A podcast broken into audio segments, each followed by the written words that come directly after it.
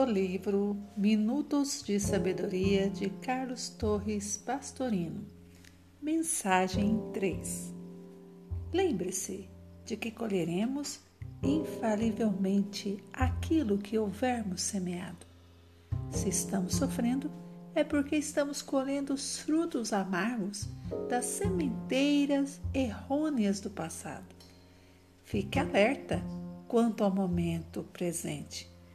Plante apenas semente de otimismo e de amor para colher amanhã os frutos doces da alegria e da felicidade.